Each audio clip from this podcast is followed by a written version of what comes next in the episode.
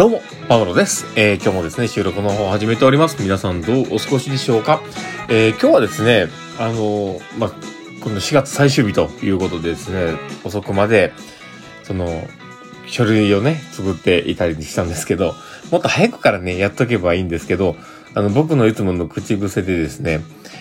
明日の自分に託そうって言って、ちょっとめんどくさくなったら帰っちゃうんですよね。で、で、だってね、よう考えてみてくださいよ。明日の自分の方が、今の自分より一日年を取ってるわけだから、自分、今の自分よりも確実に成長してるはずなんですよ。だから、明日の自分ならこなせるという僕の中の理論で、あの、もう、とりあえず明日に自分にね、託そうと言って、えー、いつもこう切り替えているわけなんですね。で、もしよければ、あの、僕のグッズの中にもですね、あの、明日の自分に託そうっていうコップとかありますので、どうぞ、もしよければ、あの、見てみてください。あの、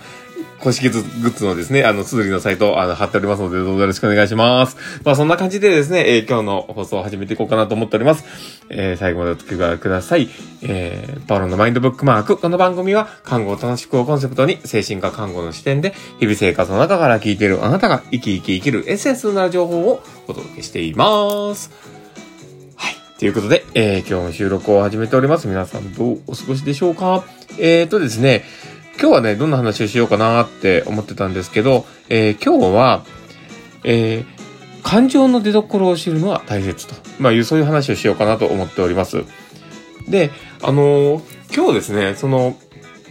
ミーティングで話をしていてですね、まあ僕ちょっと忙しかったんで、あの、ミーティング後から入ったんですけど、まあその時にね、こう話が出てたことが、あ印象的だったなと思ったんですよ。で、えーまあその場にね、参加できなかったんで、後からね、その、の、聞かれたことがあってですね、あの、周りの人もこう、腑に落ちたみたいだったんで、あ、ちょっとこれ放送入れようかなと思ったんですね。で、それは、あのーまあ、日本もね、結構長いことお付き合いある方なんですけどね。で、その方がですね、あのまあ、他の今いるスタッフが辞めるとかっていうことを聞いて、ちょっと気持ちがあまりね、いい風に感じなかったというか、少し落ち込んだりもしたんですけど、少し投げやりなところがね、あったような感じがあって、で、その時に、あの、まあ、自分、私はどう返せばよかったのかなとか、その場でどういうふうに言えばよかったんだろうっていうことをちょっと悩んでおられたんですね。で、実際ね、その人との別れっていうものとかをこう感じた時に、まあそれを人とのね、関係が良かったら、やっぱり落ち込むのは当たり前なんですよね。で、そこで、こう、まあその今の気持ちの落ち込み加減とか起こってること自体が、その、こっちから見たらその、その人との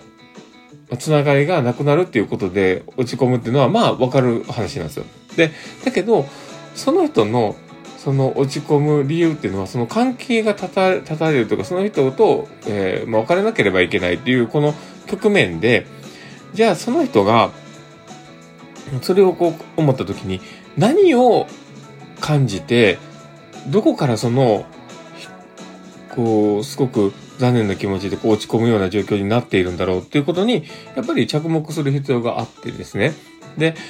そこをちゃんとこう理解をするその言葉にして一緒に紡いでいくっていうこのプロセスがこの今までのその相手のねこの、まあ、退職されるその人とのこの関係性の中で、えー良かったこととかいろんな思い出みたいなものをきれいに形を整えて自分の心にしまうっていう作業になるんですよね。だからやっぱそれをこういう丁寧にしてあげるっていうこの作業を一緒にこう感情を出しながらいろんな思いをこう話をする場っていうのを作ってあげることの、まあ、価値が生まれてくるそこでね。だからそれをやっていくことをあの必要なんじゃないかなっていうお話をしてたんですよね。でやっぱりそこで自暴自棄になってしまう、えー人がいた時になんて言葉かけていいんだろうとかっていろいろ悩むと思うんですよね。うん、だけどそこにその人とのこう道のりだったりとか今までのことを思いを馳せてそこで、えーまあ、実際どんなことがあったのかっていうことをあの例えば自分の中で置き換えた時にすごく困っていた時本当にあの自分自身がもう生きるか死ぬかの局面に立った時にこの人のおかげで今があるって思うような、そんな方だったとしてね。で、その時に、じゃあその人とこう、いざ退職して距離が置かなきゃいけないってなった時に、じゃあ自分だったらどういう気持ちになるんだろうって。でそこで、あの、そのことを、自分だったらどういうふうに、こう、受け止めるだろうなっていうことを、ちょっとやっぱり考えてみる必要がやっぱあるんだろうとは思うんですよね。で、それを、こう、段階的にね、あの、まだでできない人もいると思うし、難しいなって思う人もいると思うんですけど、でもそれをちょっとこう言葉にして、えー、まあ、こんなことがあったから、あなたはそれだけ気持ちがこうぐっと沈み込むんだろうねって。で、だからこそ、そこを、あの、綺麗な形をね、唱える意味も込めて、えー、言葉を紡ぎながら、今の思いをこの場に出そうよっていう、その時間をね、こう、パッとこう作れるかどうか。本当そこってね、大事なんじゃないかなと思うんですよね。うん、だからまあ、あのこういうふうに思考をね、考えていくと、やっぱりいろんなその感情の出どころ、その、もともとのその、今起こってる感情が何から起こってきてるか。だからその別れるっていうことで起こってくるわけではなくて、そこに内在化している、その人との、え思い出とか、その人との、えー、あの、やってきた道のりみたいなものが、ここで一旦切れちゃうんだっていう、その、あの、ま捉えにくい、その、ね、あの、目で見えない、その、そこでの、えー、ものを、こう、想像したりとか、そこで、こう、理解をするっていうこと。で、そこが、やっぱり、相手の、こう、理解につながっていくっていうのがあるんだろうなとは思うんですよね。